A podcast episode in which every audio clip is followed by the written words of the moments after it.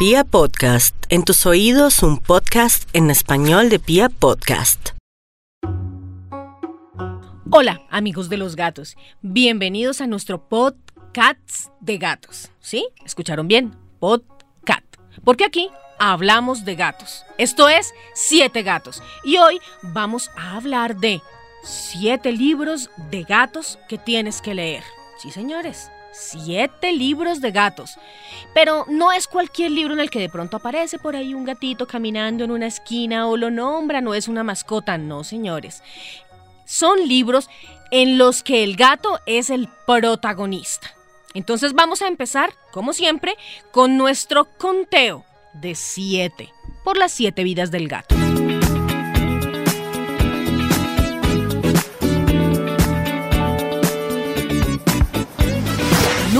7. Lo que aprendemos de los gatos, de Paloma Díaz Más. Este libro, mm, a diferencia de lo que uno podría pensar, no es un libro de autoayuda. Es decir, no es un libro que nos hable de las cosas que aprendemos de los gatos.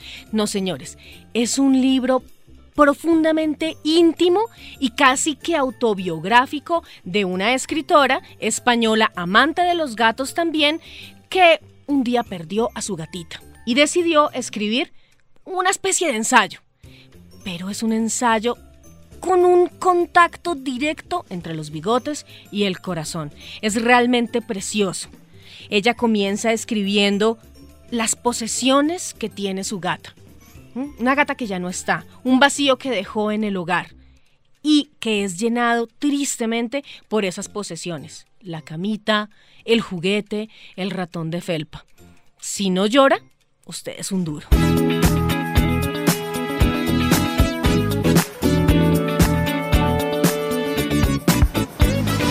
Número 6.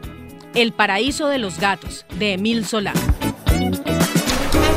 Este es un libro mm, escrito en el siglo antepasado. Sin embargo, cuenta una historia hermosa y es realmente una novela para niños es como una especie de metáfora en la que el autor, Emil Solá, habla de cómo los gatos o las personas que están encerrados en una vida cómoda en la casa extrañan la libertad. Así que es maravilloso para esos niños un poquito grandes que están entrando ya a la pubertad y no saben lo que les sube pierna arriba. Hay una edición hermosísima que se las recomiendo que está ilustrada. Es un libro maravilloso. Cualquier amante de los gatos debe tener.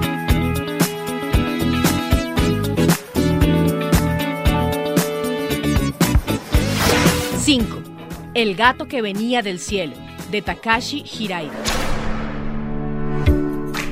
Este libro es magistral, profundo y cercano a todas las personas que han tenido contacto con un gato. Mejor dicho, es una especie de amor gatónico.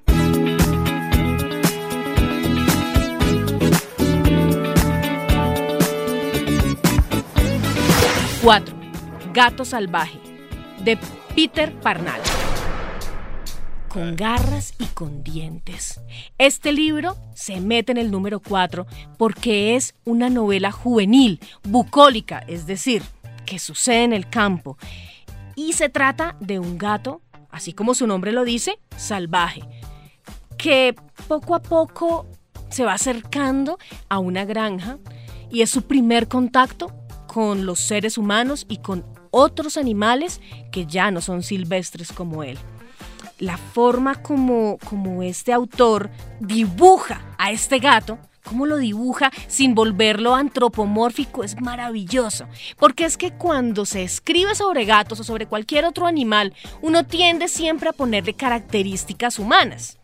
Que piensa como humano, que habla como humano, que tal vez se viste, algo como el gato con botas. No, este autor logra mostrar al gato tal cual y como es, sin perder su felinidad. Y eso es algo maravilloso.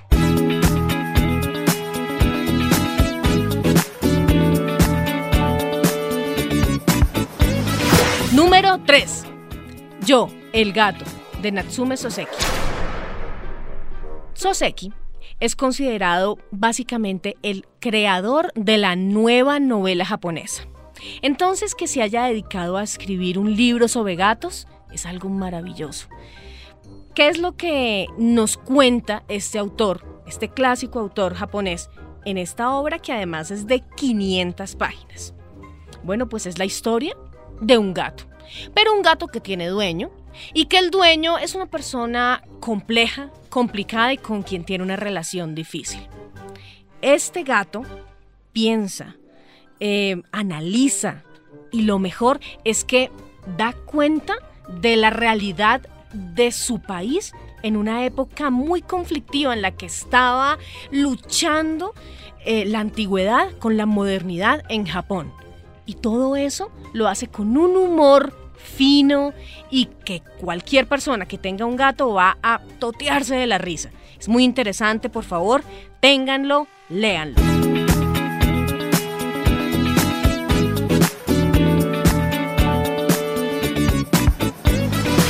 Número 2.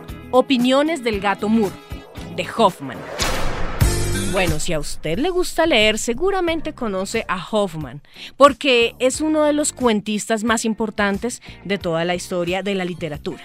Pues les cuento que este escritor dedicó también un libro bastante grueso al gato. Y además es una cosa completamente loca. En este momento, si aquí hablando del año 2018, si una persona, un escritor llegará a proponerle a un editor un libro como este, seguramente no se lo aceptaría. Es una locura gatuna a la 16 potencia. Les cuento de qué se trata. Se supone que hay un filósofo y el filósofo tiene un gato. Resulta que el gato es poeta y obviamente pues escribe poesía. ¿Qué sucede? Que por error este filósofo manda o envía a su editor una mezcla de papeles en donde están revueltos escritos filosóficos y eh, pues poemas del gato, o más bien la autobiografía del gato, porque realmente, siendo estrictos, esto es lo que es. El gato cuenta su vida. Y aquí si usted en cada página estará toteado de la risa porque es súper, súper gracioso cómo este gato trata de entender a los humanos, su relación con los perros, con otros gatos, en los tejados, con las gatas, los amores. Es algo que usted tiene que leer.